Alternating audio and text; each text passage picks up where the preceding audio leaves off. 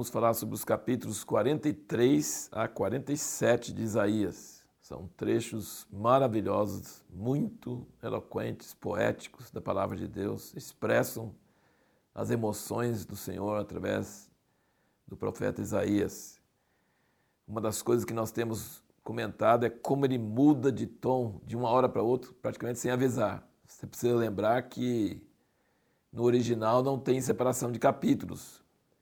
Então, no fim do capítulo 42, no versículo 25, pelo que o Senhor derramou sobre Israel a indignação da sua ira e a violência da guerra, isso lhe ateou fogo ao redor, contudo ele não o percebeu, e o queimou, contudo ele não se compenetrou disso. E aí, já no versículo 1 do 43, que é o nosso trecho de hoje, mas agora assim diz o Senhor que te criou, Jacó, e que te formou, Israel, não temas, porque eu te remi, chamei-te pelo teu nome, tu és meu. Então ele não mostra nenhum arrependimento de Israel, nenhum motivo mudar. Uma hora ele está falando terrivelmente com raiva de todos os seus pecados e querendo castigar eles, e logo em seguida ele já fala palavras de amor e de segurança. Então, assim, Isaías está vendo duas visões: a ira de Deus contra o pecado e a misericórdia e o plano de Deus de cumprir sua aliança com Abraão. Isso aí é uma coisa que você vai ver no livro todinho de Isaías às vezes no meio do capítulo e às vezes no fim de um capítulo e começo de outro. Você vai ver essas mesmas coisas. E note aqui que a partir do capítulo 40, que é essa parte diferente né, do livro de Isaías, quantas vezes ele fala não temas? No versículo 1 do 43 ele diz não temas. E no versículo 5 ele diz não temas. Então essa questão do, do não temas é bastante frequente mesmo. Outro tema de Isaías é que ele sempre vê o retorno dos espalhados de Israel versículo 5, ele diz, né, não temas porque eu sou contigo, trarei a tua descendência desde o oriente e te ajuntarei desde o ocidente, direi ao norte, dá, e ao sul não retenhas, trazei meus filhos de longe e minhas filhas da extremidade da terra.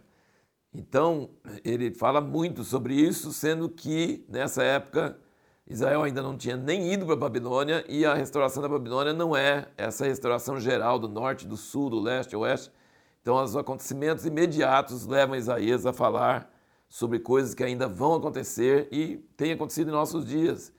A nação moderna de Israel tem judeus de toda parte da terra, de todo canto da terra, depois de milhares de anos sem existir essa nação. Então, o cumprimento da profecia de Isaías é para aquela época, mas também é muito mais além daquela época, até sobre dias que ainda não vieram sobre a terra. E a pergunta que nós fizemos no último vídeo foi por que Isaías chama Ciro de ungido ou Messias? Você precisa lembrar que quando fala ungido, no original é, é, a, é a, palavra Messias em hebraico e quando é grego no Novo Testamento é Cristo. É, e ele, então ele está chamando Ciro de Messias. E é, um dos significados da palavra servo em Isaías é Israel, outro é Ciro e outro é o Senhor Jesus. Então, várias vezes, quando ele fala meu servo, está referindo a um desses três. E veja aqui no fim do capítulo 44, 28, ele diz que digo de Ciro, ele é meu pastor e cumprirá tudo o que me apraz.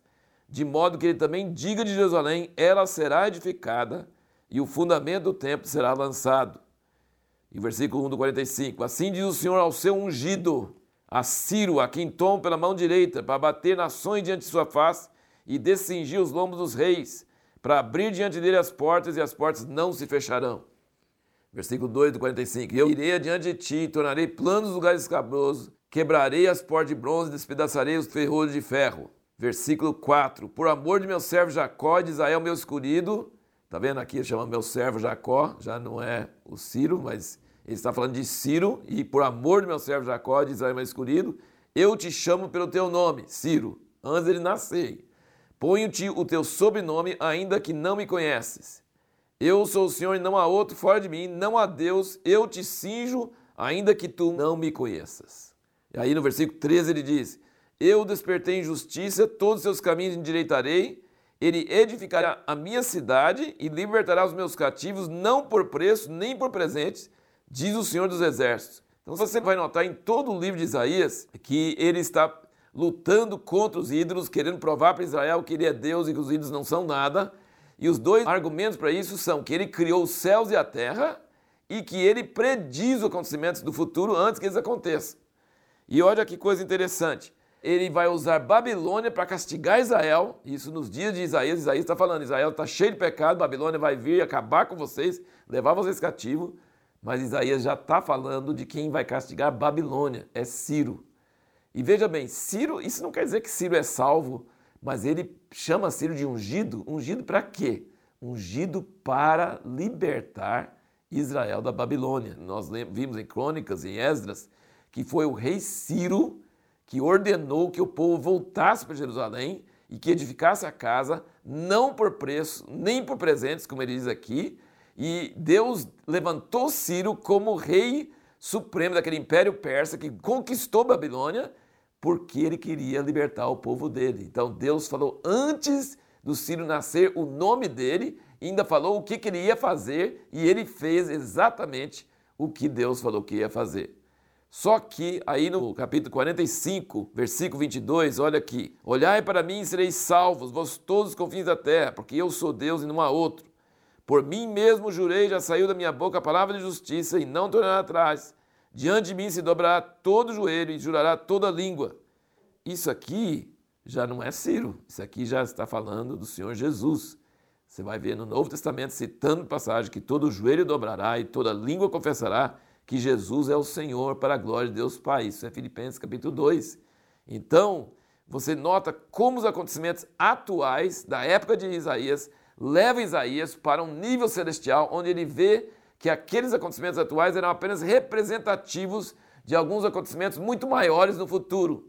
Então, Ciro é chamado de ungido e ele foi ungido por Deus, capacitado por Deus para fazer coisas só porque Deus queria cumprir um propósito. Ele queria libertar o povo da Babilônia e restaurar Jerusalém, edificar a casa de Deus lá, sem dinheiro e sem preço, igualzinho Isaías profetizou décadas e décadas antes de Ciro até nascer. Mas depois desses acontecimentos, Ciro não é o verdadeiro Messias. O verdadeiro Messias é Jesus, diante de quem todo joelho vai dobrar e toda língua vai confessar e todos vão olhar para ele e ser salvos. Então você tem que estar tá lendo Isaías e estar tá sempre vendo essas, essas coisas, acontecimentos do tempo dele, acontecimentos que iam acontecer décadas depois e acontecimentos do fim do tempo. E nós que estamos vivendo hoje tem acontecimentos que já aconteceram e tem outros que ainda vão acontecer ainda. E no versículo 46 ele começa a falar da Babilônia e note que é uma coisa interessante. No 46, versículo 1, ele diz: Bel se encurva, Nebo se abaixa, seus ídolos são postos sobre os animais, sobre as bestas. Essas cargas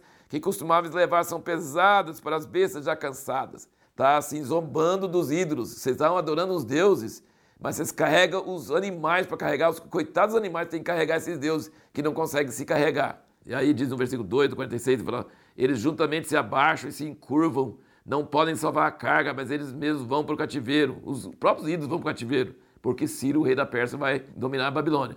E depois ele diz: Ouvi-me, ó casa de Jacó e todo o resto do casa de Israel, vós que por mim tendes sido carregados desde o ventre, que tendes sido levados desde a madre até a vossa velhice, eu sou mesmo, e ainda até as cãs eu vos carregarei, eu vos criei e vos levarei, sim, eu vos carregarei e vos livrarei. Então ele diz que os ídolos da Babilônia são carregados pelos animais, mas Deus carregou Jacó, carregou Israel desde o ventre até a velhice, Deus carrega. É bem invertido. Os ídolos têm que ser carregados para animais, os ídolos da Babilônia, mas Deus carrega Israel desde a sua desde o seu início. E dessa vez nós vamos ter duas perguntas para o próximo vídeo, não só uma, duas que nós vamos responder no próximo vídeo. Deus ama mais a Israel do que as outras nações? Essa é uma pergunta. E a outra, quem é o braço do Senhor?